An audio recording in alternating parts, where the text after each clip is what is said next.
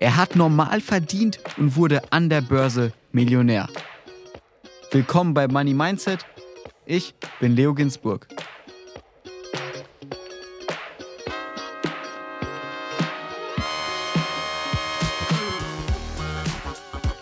Die Inhalte dieses Podcasts beinhalten keine Kaufempfehlung der Redaktion.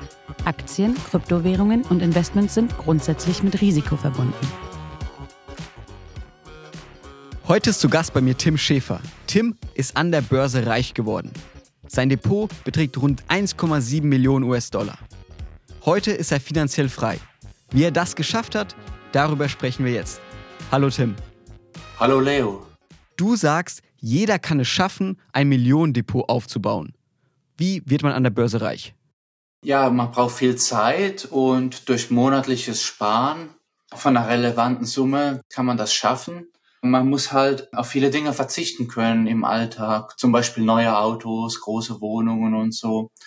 Und äh, dann ist das möglich. Das heißt, du sagst wirklich, also jeder Mensch, wenn er sparsam lebt, wenn er jeden Monat investiert, kann irgendwann zu seinem Leben Millionär werden.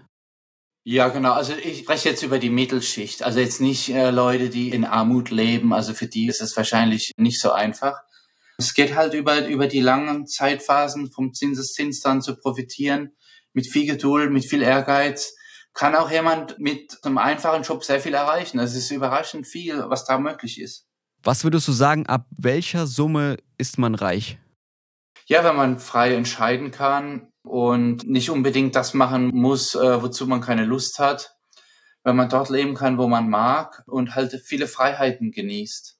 Das muss nicht unbedingt sein, dass man sich da großen Luxus leisten kann, sondern einfach, dass man nicht so gezwungen ist in irgendwelche Schuldendienste, Riesenhypotheken, Leasingraten. Dann ist man ziemlich frei und reich. Du hast es geschafft, mit der Börse reich zu werden.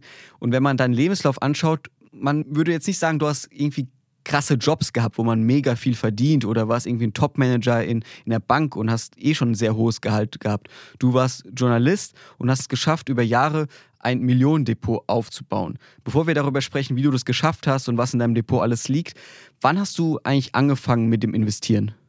Ja, schon als Jugendlicher, weil ich bin recht einfach aufgewachsen. Mein Vater ist Schlosser, meine Mutter hat genäht und da war nicht viel Geld da und ich habe halt immer Nebenjobs gehabt, weil ich mir auch Dinge leisten wollte, für die meine Eltern gesagt haben, nee, dafür haben wir kein Geld. Und dann habe ich gesagt, okay, dann trage ich Zeitungen aus. Ich habe in der Buchhandlung gearbeitet bei McDonald's und das habe ich dann gespart auf Tagesgeld, sowas ähnliches wie so Sparbücher, Bausparen habe ich gemacht. Und später dann mit 20, so Anfang 20 mit Aktien. Wenn du dich an die Zeit zurückerinnerst, wie viel hast du damals gespart oder und an der Börse angelegt, um dieses Ziel heute zu erreichen?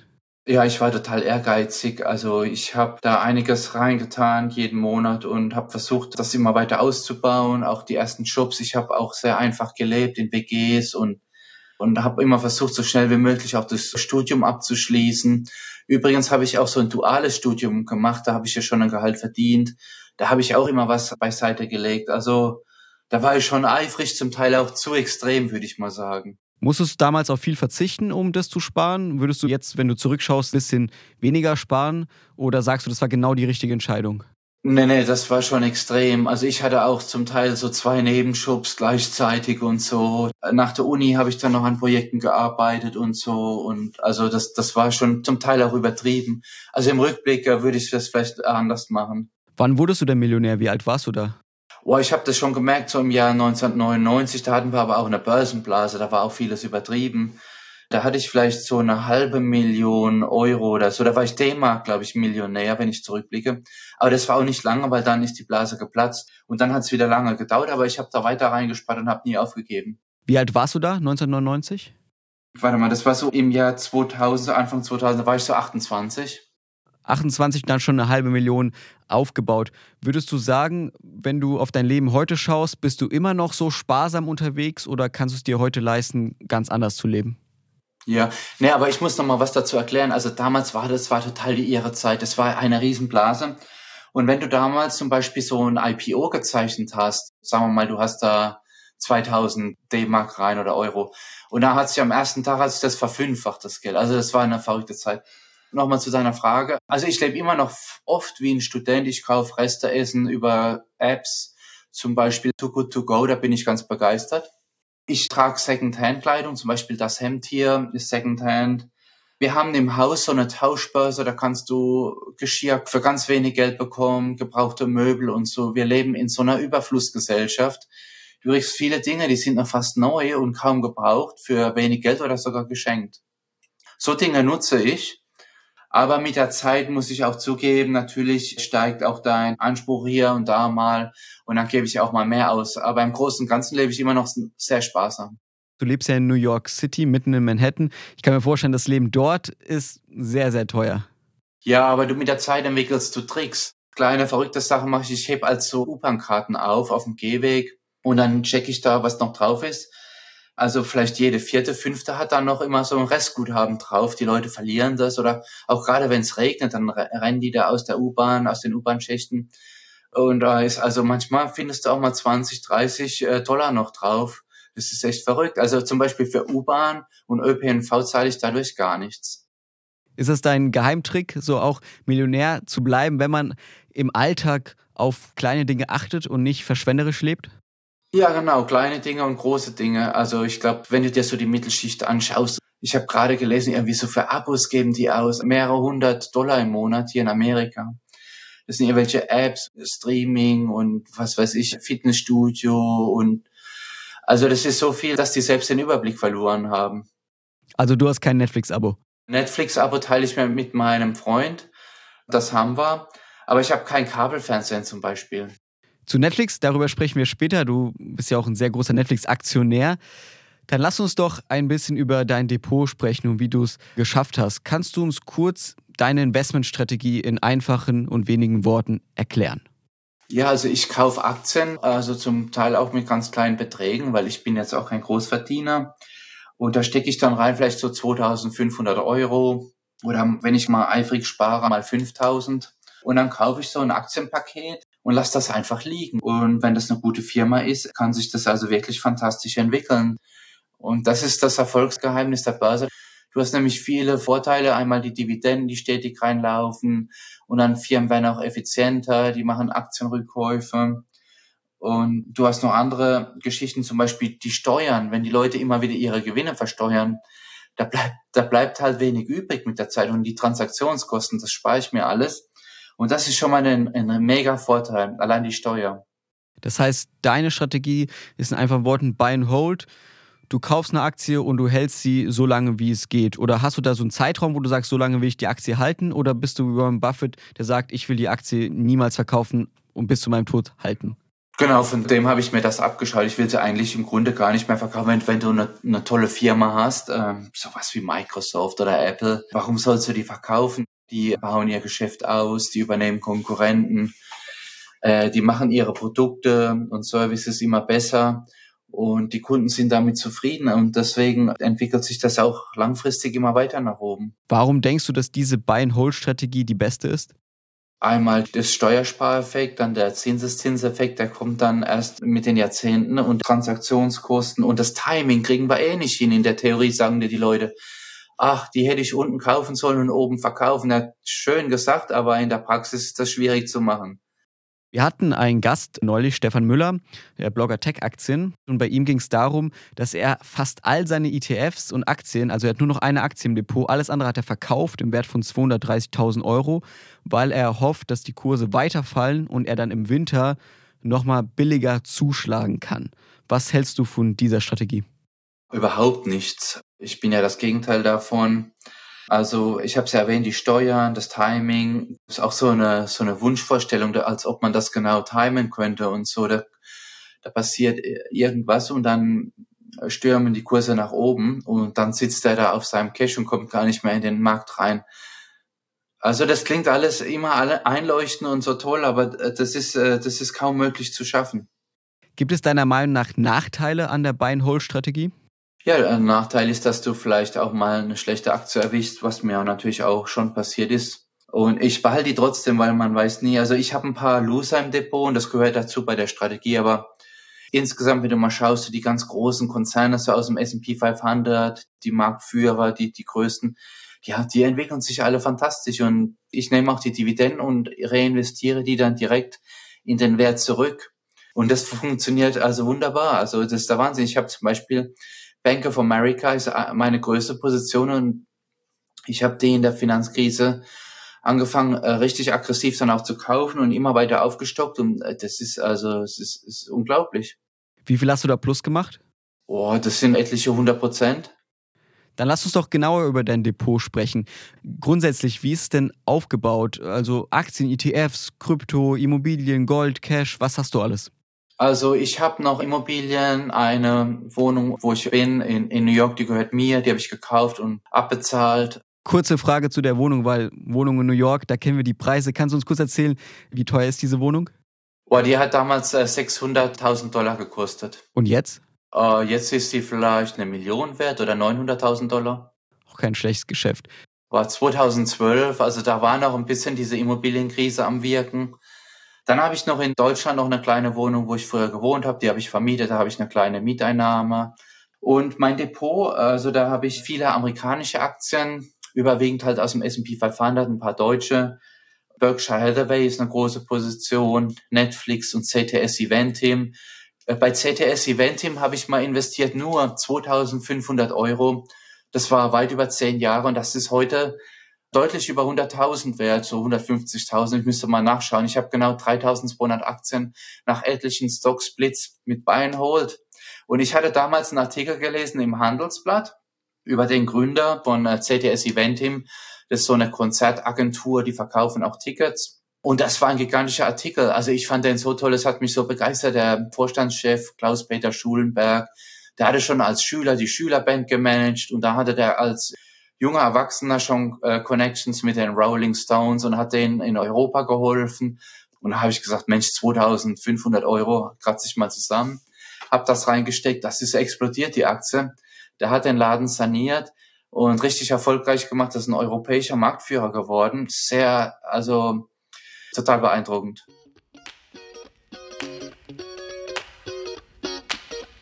Werbung. Du interessierst dich für die Geschichte hinter den bekanntesten Unternehmen? Du möchtest wissen, was Gründer und Manager zu immer neuen Höhen treibt oder in den Ruinen? Dann haben wir den richtigen Podcast für dich. In Kampf der Unternehmen geht es um die größten Konkurrenzkämpfe der Wirtschaft. Adidas gegen Nike, McDonald's gegen Burger King, Coca-Cola gegen Pepsi. In unserer neuesten Staffel Aldi gegen Lidl erzählen wir die Geschichte vom Kampf um den deutschen Discounter-Thron. Wie uns das Wettrennen um den niedrigsten Preis zum Volk der Sparer und Schnäppchenjäger geformt hat. Höre Kampf der Unternehmen jetzt auf Apple Podcasts und überall, wo es Podcasts gibt. Neue Folgen erscheinen immer eine Woche früher bei Amazon Music. Ich achte darauf, dass so ein wie den Klaus-Peter Schulenberg, so ein Visionär, der auch einen großen Aktienanteil hat, dann hat er natürlich gleichgelagerte Interessen mit dem Kleinaktionär. Und ähm, so eine Gründer, so ein Gründerperson halt, so so eine Art Steve Jobs, Elon Musk, nach so Typen kannst du schauen. Und die findet man schon auch bei kleineren Wachstumsunternehmen. Natürlich geht nicht jede Story auf und deswegen muss man auch streuen, aber es reichen ja eine Handvoll. Und dann ist schon gigantisch. Dann kannst du schon eine, zumindest eine Teilfreiheit erreichen. Ich habe da noch ein paar ETFs, aber die sind jetzt nicht so groß vom Gewicht. Ich habe den S&P 500, weil ich vom Aktienmarkt in Amerika total begeistert bin von dem Kapitalismus, wie die das hier aufgesetzt haben, die ganze Einstellung der Amerikaner mit dem Kapitalmarkt, dass der eine große Rolle spielt. Die haben das gut gemacht, im Gegensatz zu Deutschland. Ich bin von dem deutschen Konzept überhaupt nicht begeistert. Ich halte das für einen Schrottabladeplatz, was wir haben mit Riester, dieser Versicherungsgläubigkeit, dass man diese Lebensversicherung, das sind ja also, oder Bausparen, das sind Produkte, die lohnen sich für den Endverbraucher überhaupt nicht. Die lohnen sich für den Vertriebler, die lohnen sich für den Anbieter. Aber für den Endkunden halte ich das nicht für eine gute Lösung, um da fürs Alter vorzusorgen, weil das zu wenig Rendite bringt. Warum denkst du, ist das so? Also warum können die Amerikaner deiner Meinung nach besser mit Geld umgehen, sind eher aktiver an der Börse als hier in Deutschland? Die Amerikaner sind jetzt nicht unbedingt schlauer oder so als die Deutschen. Das liegt aber an dem System. Das System gibt dir bessere Chancen und dadurch nutzen das auch viele, weil da Anreize geschaffen worden sind vom Staat. Und das System ist so ausgelagert, dass du eben über ETFs, du eröffnest ein Depot mit deinem Arbeitgeber und dann wird automatisch da reingespart. Und dadurch ist das äh, gut aufgestellt eigentlich schon. Du kommst gar nicht drum herum. Kann man das auch als Nachteil sehen, wenn man zum Beispiel sagt, wenn wir jetzt die Finanzkrise damals anschauen, da waren ja die Amerikaner im Privaten viel stärker von der Krise betroffen als jetzt die Deutschen, weil auch vielleicht viele ihr Geld investiert haben. Würdest du sagen, das ist auch ein Nachteil oder ist es falsch? Ja, Nachteil vielleicht auf kurze Phasen, wie du ansprichst, so eine Krise, das ist natürlich schwierig. Aber wenn man das langfristig ausrichtet, dann ist das von Vorteil. Und die Volatilität, die Krisen gehören dazu, genauso wie die Booms und Aufschwünge, wenn man das versteht. Und ich glaube, das ist, äh, wird mittlerweile gut verstanden. Auch in Amerika, Und wenn man die Nerven behält, ist das von Vorteil. Kommen wir zurück zu deinem Depot. Was sind deine größten Positionen? Du hast schon gesagt, Bank of America ist sehr groß. Was ist noch so in deinem Depot? Ja, ich habe da Netflix drin. Da habe ich 5000 Euro investiert. Und das ist auch eine Riesenposition geworden deutlich sechsstellig. Was heißt deutlich sechsstellig? Also sind wir da schon in der halben Million in dem Bereich oder wann hast du die 5000 investiert? Ich habe die gekauft im Oktober 2012. 2012? Das war ja noch vor dem ganzen Netflix-Hype. Also wie kamst du darauf, überhaupt Netflix zu kaufen, ohne dass irgendjemand wahrscheinlich in Deutschland wusste, überhaupt was Netflix ist? Naja, gut, die waren ja damals schon Weltmarktführer. Die haben das neu aufgestellt. Und die haben gesagt, hey, wir machen das per Versandhandel im Grunde. Wir schicken dir diesen, das Kuvert mit der DVD drinnen. Und das sind die Marktführer geworden. Die Leute haben dann daheim im Briefkasten immer die neuesten Filme gehabt. Und wenn, sie die nicht mehr schauen wollten, nach zwei Wochen haben sie zurückgeschickt und dann kam schon der nächste Film. Und es war ein gigantisch gutes Geschäftsmodell. Sie waren der größte Postnutzer damals. Äh, das kam gut an, auch ältere Leute haben das genutzt, äh, ohne Werbung, einen tollen Film schauen, ohne 20 Werbeunterbrechungen. Und die hatten damals keine Schulden, die hatten einen riesen Kundenstamm und dann haben sie gesagt, sie ändern das Geschäftsmodell Richtung Streaming. Also das war gar nicht so ein kleiner Fisch. Wie würdest du Netflix heute einschätzen? Siehst du noch die Zukunft positiv oder denkst du, die Konkurrenz ist stark mit Disney Plus und allem, was noch kommt? Ja, die Konkurrenz ist enorm. Da gibt es ganz viele Streamer, da mischt ja fast jeder mit. Also das ist schwierig, aber das alte Fernsehen ändert sich, das, das stirbt im Grunde aus, die Leute streamen und dadurch haben die es zwar in Amerika haben sie schon ihren Marktanteil erreicht und da ist der Markt gesättigt, aber in vielen anderen Ländern eben noch nicht. Ich denke, die kommen da gut zurecht. Vielleicht ist auch ein Übernahmekandidat, ich habe keine Ahnung, ähm, aber ich behalte meine Aktie natürlich und äh, bin immer noch total von überzeugt. Das heißt, aus 5000 sechsstellig was gemacht, da überlegst du auch gar nicht, hey, vielleicht verkaufe ich das einfach und nimm den Gewinn mit. Das ist für dich keine Option. Nein, allein schon, da haben wir ja wieder das Problem der Steuern. Überleg mal, du hast, sagen wir mal, du hast 100.000, 200.000 verdient, ja? 200.000 Dollar, so, dann musst du das versteuern. Das ist der Wahnsinn. Dann ist die Hälfte von deinem Gewinn weg. Also es macht keinen Sinn. Und wann kannst du von deinem Gewinn sozusagen profitieren? Ja, wenn die jetzt anfangen, zum Beispiel Dividenden auszuschütten, ich brauche das jetzt aber nicht momentan. Also ich habe einige auch Dividendenzahler, so was ganz langweiliges wie Johnson Johnson, Procter Gamble. Ich habe auch viele konservative Aktien im Depot. Dann habe ich noch eine große Position Chevron, die zahlen auch viel Dividenden. Also nicht jede Aktie muss bei mir was ausschütten. Wie viel Dividenden verdienst du im Schnitt? Ich schätze mal so 25.000, 30.000 Dollar im Jahr. Und nicht schlecht. Und was sind dann noch für deutsche Aktien in deinem Depot?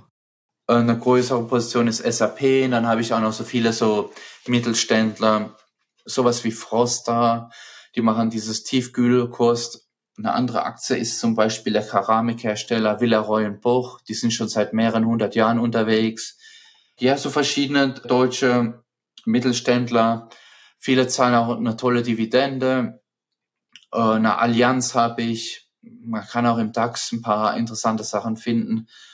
Und dann mache ich auch im Grunde Buy and Hold, alles behalten. Und die Dividenden reinvestiere ich dann manchmal auch in neue Werte, gerade bei den deutschen Dividenden. Und alles habe ich aufgebaut mit einem ganz normalen Einkommen. Wenn man geduldig ist, ich bin, bin jetzt 50 und äh, man macht das 30 Jahre lang, da, da wächst ein gigantisches Depot zusammen. Gigantisches Depot hast du selbst gerade schon gesagt. Aktuell sind wir ja in ein bisschen krisenreicheren Zeiten. Also viele, die meisten Menschen, die jetzt ihren Broker öffnen, die sehen alles rot, viele Abstürze seit Jahresbeginn, tiefes Minus. Wie gehst du mit solchen Zeiten um, wo auch du auf dein Depot schaust und wahrscheinlich bei deiner gesamten Summe schon sehr hohe sechsstellige Beträge wahrscheinlich siehst, die vielleicht mal runterrutschen? Wie gehst du damit um? Boah, das macht eigentlich gar nichts. Das gehört dazu. Das ist vielleicht auch eine Riesenchance. Und auf jede Krise kommt ein super Boom. Also wenn man sich die Statistiken anschaut, wird es eine neue Rallye geben. Und davon kann dann nur der profitieren, der die Füße stillhält und dann in den Werten bleibt, weil der andere Kollege von den Tech-Aktien, der macht ja auch sein, sein Instagram-Kanal und so, der macht das ja super. Und der ist ja auch clever, aber ob er den Einstiegszeitpunkt dann erwischen wird, da habe ich so meine Zweifel, ehrlich gesagt. Kurz nochmal zu deinen Aktien zurück. Was sind so wichtige Parameter, Kennzahlen, wo du hinschaust, was eine Aktie mitbringen muss, damit sie in deinem Depot landet?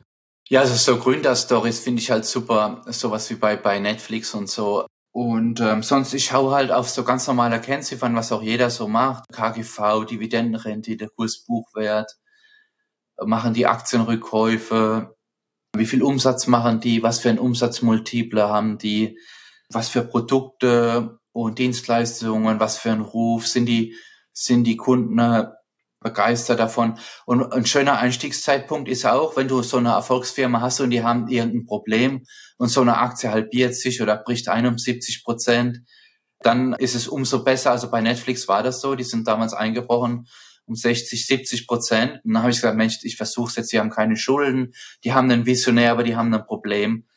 Und Bank of America war das gleiche, da war die Finanzkrise ganz groß eingebrochen, deutlich unter Buchwert, gigantische Probleme. Und dann kannst du also, da kannst du, hast du einen tollen Hebel, wenn das dann explodiert wieder, wenn die dann saniert werden. Also ist aktuell auch eine sehr gute Zeit, um einzusteigen. Absolut, ja. Auch, auch so Firmenkrisen äh, zusätzlich, wenn das noch mit dazukommt, Führungskrisen oder irgendein Skandal oder irgend sowas, ja. Das passiert ja auch häufiger. So schwere Skandale. Du lebst heute in New York City. Kurz erklären, wie kamst du überhaupt dahin? Ja, nach Amerika wollte ich immer, das war so ein Traum von mir. Und irgendwann war ich dann in Frankfurt beim Börsenbriefherausgeber Eckbert Prior. Und mir fiel irgendwie auch mit der Zeit so die Decke auf den Kopf. Das war zwar schon interessant, aber ich wollte was Neues machen. Und er hat einen Freund gehabt, damals in New York, den Heiko Thieme. Da habe ich gefragt, ob ich da mal hingehen kann. Der hat dann zugestimmt. Ich hatte dann dort einen kleinen Schreibtisch in New York und da waren viele deutsche Trainees und das war eine super Zeit. Das, also das hat mich so begeistert. Das muss ich noch dazu sagen. Ähm, wenn du in, in New York bist und diese Riesenkonferenzen, die Investmentbanken und so und dann triffst du mal den Bill Clinton, sitzt in der ersten Reihe und kannst vielleicht mal ein paar Wörter plaudern mit, mit solchen Leuten und das, das war schon der Wahnsinn. Also du lernst so viel fürs Leben und, und du triffst da interessante Leute. Das hat mich so begeistert, dass ich einfach bleiben wollte. Was war der besonderste Mensch, den du getroffen hast? Ja, sowas wie, wie Bill Clinton, oder Warren Buffett, dem habe ich ein paar Fragen gestellt und Charlie Munger hatte ich mal getroffen für, für ein Interview. Was hast du Warren Buffett gefragt? Ach, zu Familienkonzernen, die, die er da übernimmt, ob das überhaupt noch den Einfluss hat auf seine ganzen Gewinne und so. Und hat er zugegeben, eigentlich nicht. Wie ist er so live? Ist er so sympathisch, wie man sich vorstellt? Ja, der, der sagt einfach auch, was er denkt und so. Der ist sehr nett eigentlich. Aber auch gestresst, weil das sind so viele Leute und der dann auch ein paar Bodyguards, auch der Charlie Manga hatte einen Bodyguard und so. Aber es sind ganz normale, bodenständige Menschen und super freundlich eigentlich, ja. Wenn du jetzt kurz zurückschaust, du hast gesagt, dein Vater war Schlosser, deine Mutter Näherin. Heute lebst du in New York City, hast ein Depot in Höhe von mehr als eine Million Dollar. Hättest du das damals erwartet, dass das so irgendwann sein wird? Äh, ja, eigentlich schon. Ich hatte so eine Vision, so einen Traum. Ich wollte mir unbedingt was aufbauen und Aktien haben mich früh begeistert. Also überrascht hat's mich ja dann doch eigentlich, aber so, so Träume und Visionen haben, das hilft. Also das, das ist echt so ein Erfolgsgeheimnis, das funktioniert komischerweise. Und ich glaube, viel zu wenige nutzen das, so Zielelisten und darüber sprechen und mal immer wieder auf die Zieleliste schauen. Also man kann viel erreichen, das ist der Wahnsinn. Dann danke Tim für das Gespräch und dass du hier warst. Dankeschön. Danke Leo. Das war wieder eine Folge Money Mindset, heute mit Tim Schäfer aus New York. Wenn euch die Folge gefallen hat, folgt uns gern auf Instagram, abonniert unsere Newsletter. Ich bin Leo Ginsburg. Bis zum nächsten Mal.